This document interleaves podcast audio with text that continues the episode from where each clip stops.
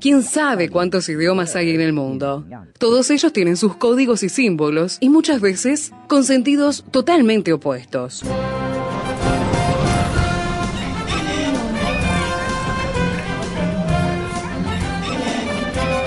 Jungla semántica. Para descifrar las palabras, para entender su raíz, para saber de qué hablamos. Jungla semántica. Nos lidera en esta expedición el profesor Héctor Leites.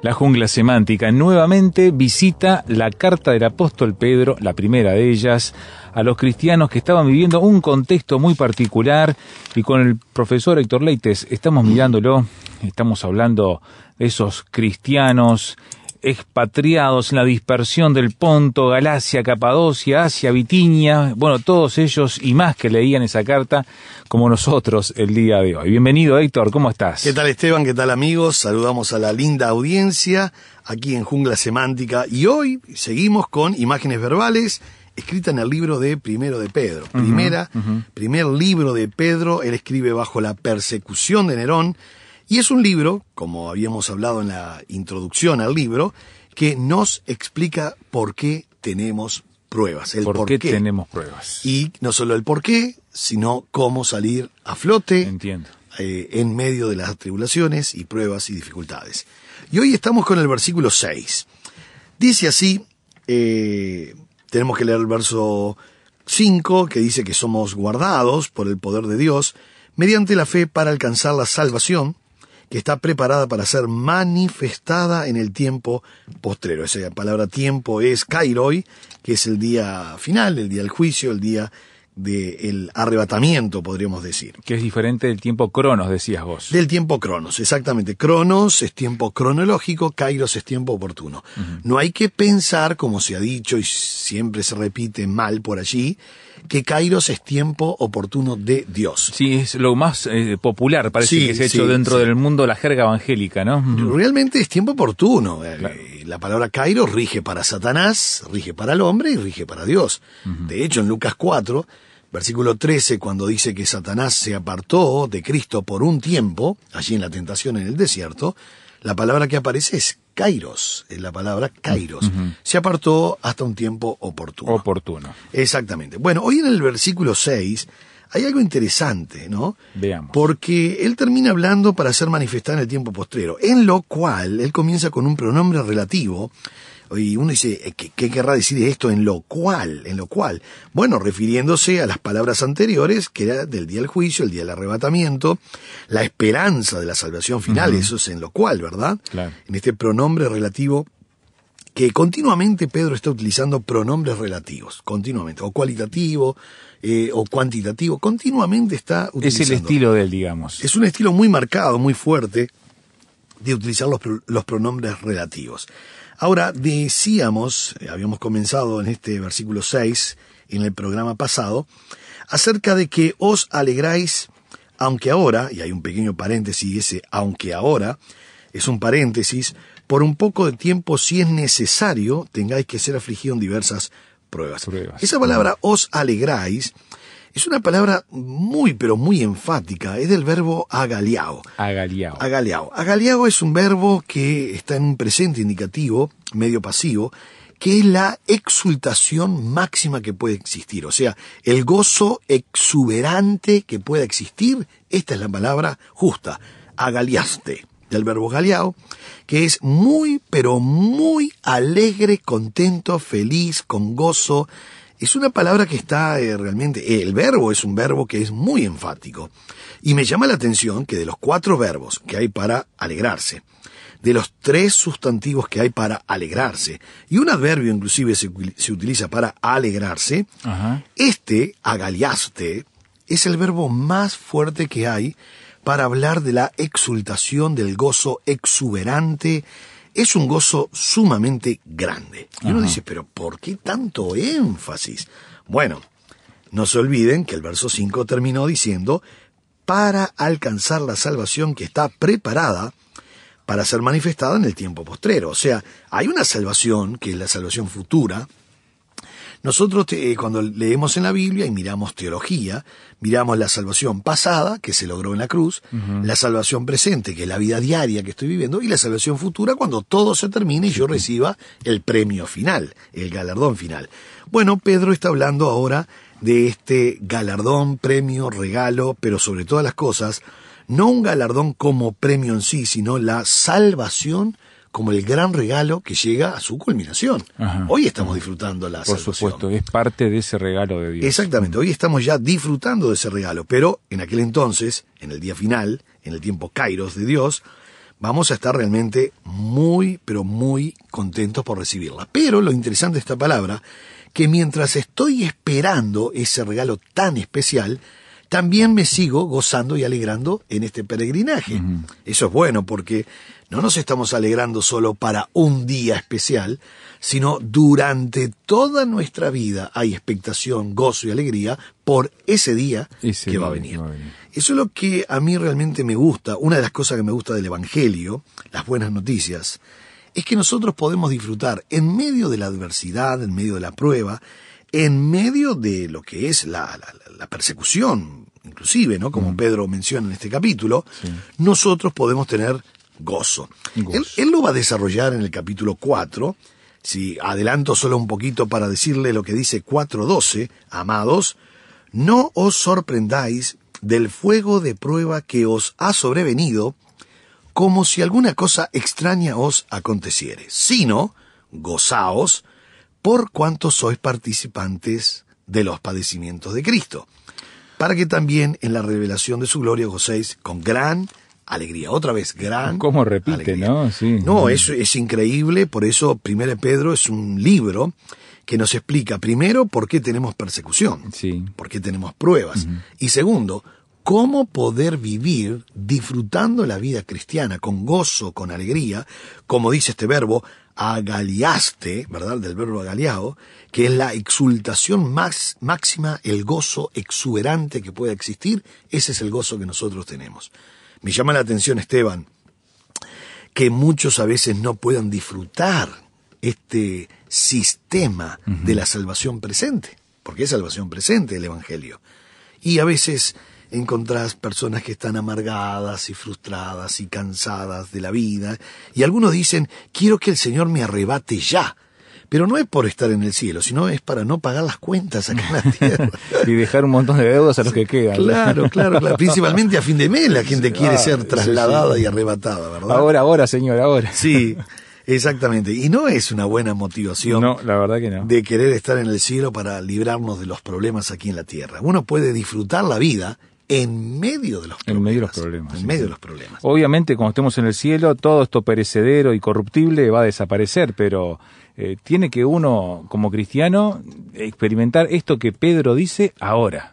Claro, claro, claro. Santiago, en el capítulo 1, versículos 2 y 3, nos enseñó acerca de, bueno, lo dice en forma imperativa, ¿no? Tened por sumo gozo Claro. cuando os halléis en diversas pruebas. Y explica el por qué, ¿no? Sabiendo que la prueba de vuestra fe produce constancia. La versión 60 dice paciencia, Paciencia, mm. pero el griego es hupomonen, que es constancia.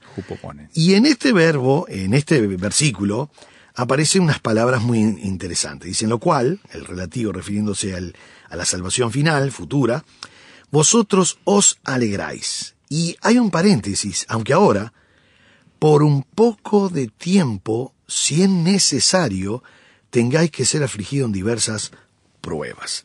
Bueno, acá tenemos que ir despacio, Esteban, porque Pedro y Santiago y Pablo trabajan con el concepto pruebas, tentaciones, y se intercambian, y hay un- uno- unos líos con la palabra dokimaxo y peirasmos. Ah, mira. Nosotros tenemos que arrancar para entender bien lo que está pasando ahora en Pedro.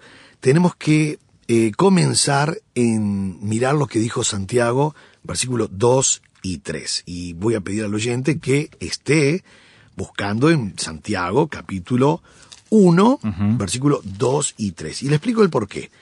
Porque la palabra pruebas muchas veces pensamos que viene de Dios, así como suena en el español. Sí.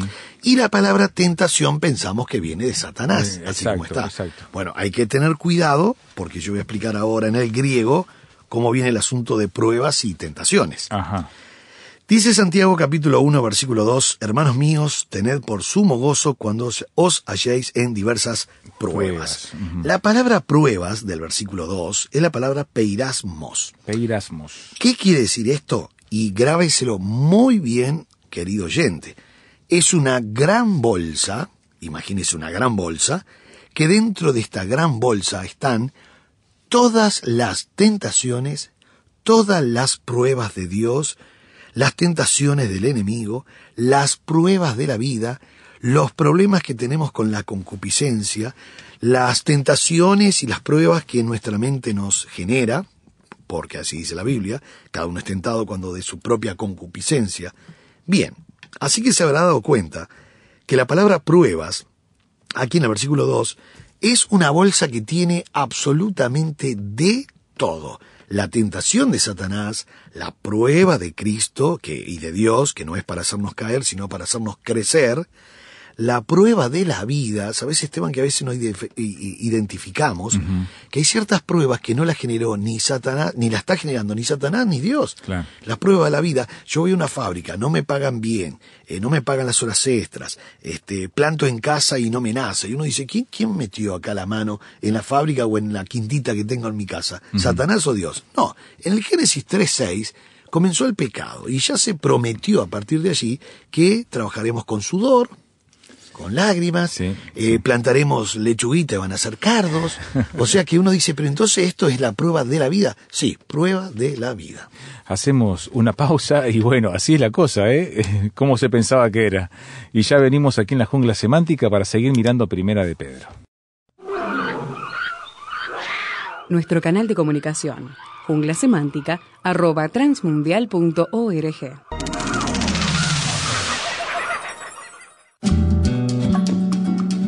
Para conocer más acerca del proyecto ANA y Mujeres de Esperanza, visítanos en nuestra página www.proyectoana.org. Allí encontrarás noticias, testimonios, poemas y artículos de interés para nosotras las mujeres. Visítanos.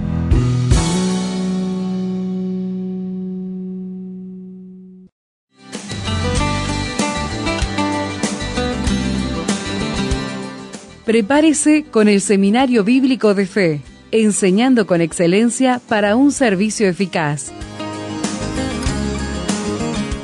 Seminario Bíblico de Fe. Por informes, llame al 2 902 9089 2 902 9089.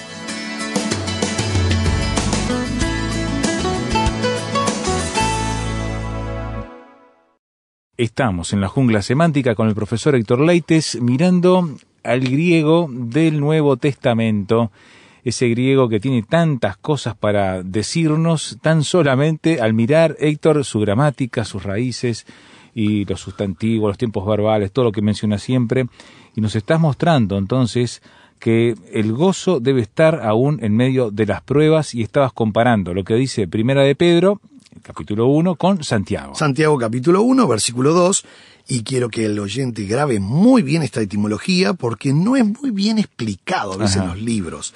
Cuando estamos en Santiago 1, versículo 2, que dice, tened por sumo gozo cuando os halláis en diversas pruebas, la palabra diversas pruebas indica la variedad de todo lo que puede llegar a mi vida. La prueba de Dios, que para hacerme crecer, la tentación de Satanás, que es para hacerme caer, la prueba de la vida, mis concupiscencias. Podríamos decir que es una bolsa con toda la problemática que yo puedo vivir en esta vida. Y entonces uno dice, pero ¿por qué tener por sumo gozo cuando os halléis en diversas? Para colmo, la palabra diversas habla de la variedad de colores que uno puede armar. Claro. Y la Las variedad. combinaciones Las infinitas. combinaciones son infinitas, así que imaginemos cómo viene el tema de los problemas acá en esta gran bolsa. Bien, eso en el verso 2. Pero en el versículo 3, tengan presente, el escritor cambia el verbo, ya no utiliza la palabra peirasmos, sino do, eh, dokimaxo. Dokimaxo. Sí, en el verso 3, sabiendo que la prueba, en, la- en las versiones latinas, siempre van a decir la misma palabra que el 2. Pero en el griego, en el versículo 3, que dice sabiendo que la prueba, eso es el del verbo dokimion, dokimaxo en este caso, que quiere decir la prueba cuando salgo aprobado. La Yo- prueba cuando salgo aprobado. O sea que yo traduciría, sabiendo que cuando salgan aprobado de vuestra fe, eso va a producir constancia en ustedes. Ahora, una cosa es ser enfrentado con una gran bolsa que tiene de todo adentro, pruebas, tentaciones, luchas, problemas, dificultades, enferma- enfermedades, escasez, problemas en la mente cuanto, cuando somos tentados cuando, con, con- con nuestra concupiscencia. Bueno, toda esta gran bolsa va a llegar. La Biblia dice que va a llegar. Un día u otro día, la prueba de Dios, la tentación del enemigo, este, la concupiscencia mía, la prueba de la vida, todo va a llegar. Bien, cuando llegue, dice, tengan gozo. Porque cuando ustedes salgan aprobados de lo que les tocó, Sí. entonces, recién cuando salgan aprobados, por eso el verbo es dokimaxo, que quiere decir salir aprobado. Y uno dice, pero ¿y el verbo anterior cuál era? El del verso 2 simplemente es peirasmos. Son problemas. Es una bolsa con problemas y, y uno dice, pero Dios nos genera problemas. No, Dios nos genera pruebas para que salgamos aprobados. Es un problema, es como una cuenta que me hace Cristo, me pone una, una, un problema matemático para que yo vaya creciendo y pasando de clase y me pone una valla de un metro para que yo salte, Cristo, porque sabe que al mes el enemigo me va a poner una, una, una valla de 80 centímetros, pero yo ya salté un metro con mi Señor. Claro, Entonces ya estoy claro. bien ejercitado y puedo salir victorioso el mes que viene o la semana que viene. Entonces en el verso 2, la palabra prueba, que en el español es la misma que el verso 2, en el verso 3, la- sabiendo que la prueba de vuestra fe produce paciencia. La palabra paciencia en el griego es hupomonen, que quiere decir constancia. Constancia. Ahora, la constancia, la firmeza, la estabilidad va a venir cuando salgo aprobado. ¿Sabéis lo que hace el escritor Santiago? En el versículo 12 colocó los dos verbos en un solo versículo. Ah, ¿qué? Mirá. Sí, lo que había dicho en el versículo 2 y 3, ahora en Santiago 1, versículo 12, coloca los dos verbos en un solo versículo. Y acá está. Bienaventurado el varón que soporta la tentación. Tentación. Eso es perasmos. Sí. Eso es cuando viene la, la gran bolsa con todo el paquete de información y de problema dentro. Entonces dice, bienaventurado el varón que soporta la tentación, porque cuando haya sido aprobado, y eso es, o cuando haya resistido la prueba, eso es dokimaxo. Aquí colocó la otra palabra. Dokimaxo. ¿Qué quiere decir? Resistida la prueba. O sea, salimos aprobado, habiendo llegado a ser aprobado de todas las cosas que nos vino. Entonces, cuando haya sido eh, resistida la prueba, y esto quiere decir aprobado, entonces sí viene, recibirá la corona de vida que Dios ha prometido a los que le aman. Ojo aquí con la, corona de vida, porque en realidad la corona que se nos está dando es la propia vida. La palabra Zoe, cuando tiene artículo, se refiere a la vida aquí en esta tierra, ¿no? Ah, en este contexto de ajá, Santiago. ajá. Entonces, la mejor traducción sería recibirán como premio la vida, que es la corona que Dios ha prometido. Pero está hablando Bien, bien. no una corona en el cielo, Ah, sino acá mismo. ahora. acá en la tierra, porque la, la palabra vida es Zoé. Cuando tiene el artículo en este, en este contexto, ten Zoen, quiere decir que es vida eterna aquí en la tierra. O sea, ¿cómo yo puedo disfrutar el Evangelio? El Evangelio en victoria.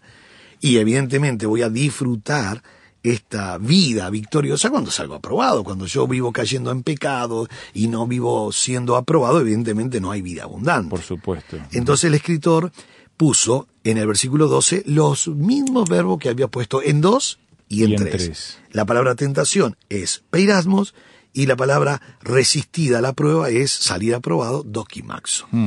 ¿Por qué expliqué esto? Porque el escritor, este Pedro ahora, Pedro está poniendo énfasis en algo muy importante. Versículo 6 dice, en lo cual vosotros os alegráis, aunque ahora, por un poco de tiempo, si es necesario, tengáis que ser afligidos en diversas pruebas. Y la palabra pruebas es peirasmos. Ah, lo mismo que dijo Santiago en el 1.2.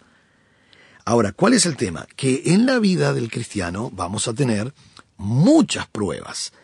Y dentro de estas pruebas, porque aparece prueba en la versión 60, pero en, Sí, en- en- sí. en el griego es peirasmos, va a estar la tentación del enemigo, va a estar la prueba de Dios, va a estar la prueba de la vida, va a estar nuestras propias concupiscencias que desean hacer ciertas cosas. Bueno, me pide que yo realmente esté preparado. Por eso dice, eh, os alegráis, aunque ahora por un poco de tiempo, si es necesario, tengáis que ser afligido en diversas pruebas. Pruebas. Ahora, ¿cuándo? Acá vienen las cuatro grandes premisas de la vida. O por lo menos este, de lo que se desprende en el versículo 6. Sí. Porque me está diciendo el texto, y Pedro me lo está diciendo, que no siempre voy a ser aprobado. No siempre. Porque dice, si es necesario. Entonces, ya estamos, estamos hablando de una necesidad que la ve Dios, ¿no?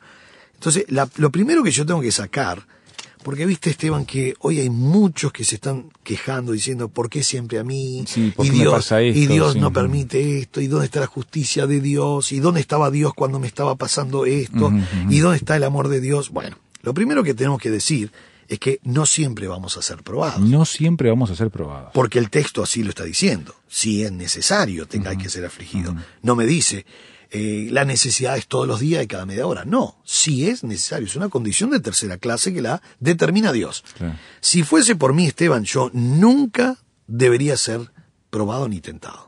Porque como soy tan espiritual. así dice Sí, bueno. No, pero Hay algunos se ponen en esa posición, Claro, ¿no? Pero de todos modos, aunque no nos pongamos en esa posición cómica, de todos modos, ¿quién quiere ser probado o tentado? Nadie. No, no, yo- Nadie se levantó de mañana diciendo, Señor, mandame dos pruebas. no, no. Entonces, la primera premisa que sacamos del verso es, no siempre vamos a ser tentados. Bien. La segunda premisa es, Dios es el que ve la necesidad. La tercera premisa es que lo estaba necesitando, porque el texto dice, si es necesario. Y no para Dios, sino para mí. Y la cuarta premisa, Esteban, sería, yo debería decir en cada prueba, en cada lucha, debería decir, Señor, muchas gracias. Muchas gracias. Muchas gracias. Por eso en 1 Corintios 10:13 dice que Él no va a poner un gramo más de peso del que yo pueda soportar, Mm. sino que juntamente con la prueba, la lucha, dará la salida para que nosotros podamos soportar. Por eso es tan importante, querido amigo, que tal vez usted en este día está pasando por una prueba muy difícil, o por una tentación, o por una lucha, o por algún problema económico, o, en la salud, o- o laboral, pero le quiero decir algo muy importante. Dios tiene el control absolutamente de todo y es el que le va a ayudar y está con nosotros todos los días hasta el fin del siglo. Dios le bendiga ricamente. Tuvimos una clausura del Seminario Bíblico de Fe hermosa, con una gran celebración por los 30 años del seminario en Uruguay. Y ahora, bueno, si bien nos queda todo ese sabor tan rico de lo que es una fiesta, una graduación y toda esa reunión tan, tan alegre, ya hay que proyectarse hacia adelante, Héctor. Sí, sí, exactamente. Y gracias, este, Esteban, por esa compañía ese día tan especial. de los Disfruté 30. mucho estar ahí, sí. Fue Muchas muy gracias. lindo, muy lindo, gracias a Dios. Disfrutamos los 30 años del Seminario Bíblico de Fe. Y qué contenta se veía la gente, ¿eh? Estaba muy contenta la gente y se presentó también un poco de historia, ¿verdad? Sí, es verdad. Un poco de memoria de los 30 años del seminario, con algunas anécdotas, algunas cosas interesantes. Pero sí, ya están las inscripciones abiertas. Eh, paradójicamente pasó algo interesante el día de la graduación.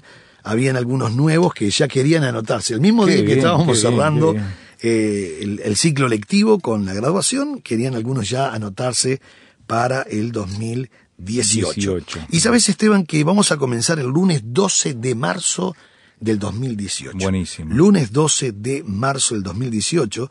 Y vamos a estar con algunas materias. Ya comenzamos ese mismo lunes con un análisis exegético de Daniel y Apocalipsis. Vos sabés, Esteban, que es un libro que tiene Ah, va a llamar, va a llamar mucho la atención, Sí, seguramente. de las 152 figuras literarias, Oh. allí hay muchas, ¿eh? En Apocalipsis sí. hay muchas, muchas. Bueno, Daniel y Apocalipsis vamos a estar los días lunes, siempre doble horario para que el alumno pueda elegir. Y los días martes nada menos y nada más que vamos a estar con hermenéutica, justamente Ajá, analizando todo lo que son las reglas de la buena interpretación del texto y mirando muchas figuras literarias en la Biblia para poder analizar el texto en su origen. Así que bien. lunes Daniel y Apocalipsis, martes hermenéutica, que viene a ser cómo interpretar textos difíciles Bien, y las reglas del bien, análisis, y también en el salón, porque va a haber otro salón paralelo, Educación Cristiana 1, eso va a ser en, en otra clase. También vamos a comenzar las clases de canto los días miércoles y los viernes estaremos con una materia, comenzando esa misma semana, metodología pedagógica, una muy buena materia para todos los pastores, líderes, comunicadores, graduados. eh, A los eh, maestros también. ¿no? Maestros, sí, por supuesto, los maestros, por causa de que esto es nivel ministerial. Así que va a estar muy lindo el comienzo del año en, en el 2018, 12 de marzo del 2018. Vamos a tener materias como libros históricos, educación cristiana 2, hebreos y tabernáculo, psicología pedagógica. Eh, todas estas materias las vamos a estar dictando El 2018. en el 2018, comenzando lunes 12 de marzo. Así que hay mucha actividad. Por supuesto, dos grupos nuevos de griego. Siguen todos Qué los bien, grupos de bien, griego. bien. Se siguen graduando los hermanos del griego, pero vamos a abrir dos grupos nuevos de griego que va a ser lunes y martes. Buenísimo. O mejor dicho, lunes o martes. O martes, O elige uno cuando O quiera, uno, sí. uno u otro. Así que El ahí- horario eh, y los lugares de inscripción. por bueno, favor. muy bueno, muy bueno, porque el- los horarios, los horarios de las clases van a ser siempre de mañana y de noche, pero la- los teléfonos de contacto para poder inscribirse van a ser o son 2 902 90 89, 2 902 90 89 o 094 95 99 12 094 95 99 12. El seminario está en Julio Herrera y Oves 1274 entre San José y Soriano. Julio Herrera y Oves 1274. Pero vamos a estar cerrado en enero, va a haber solamente algunos horarios, así que por lo general pedimos que estén llamando al 2 902 90 89 o 094 95 99 12. También hay un correo, seminario bíblico de fe, arroba adinet.com.uy. Así que todos aquellos que ya quieran inscribirse, anotarse, pagar la inscripción, están abiertas ya las inscripciones. Buenísimo, gracias Héctor.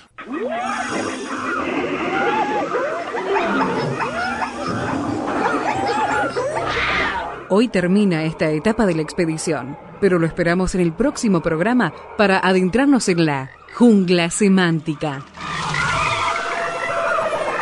Jungla Semántica es una producción del Seminario Bíblico de Fe y Radio Transmundial. Jungla Semántica.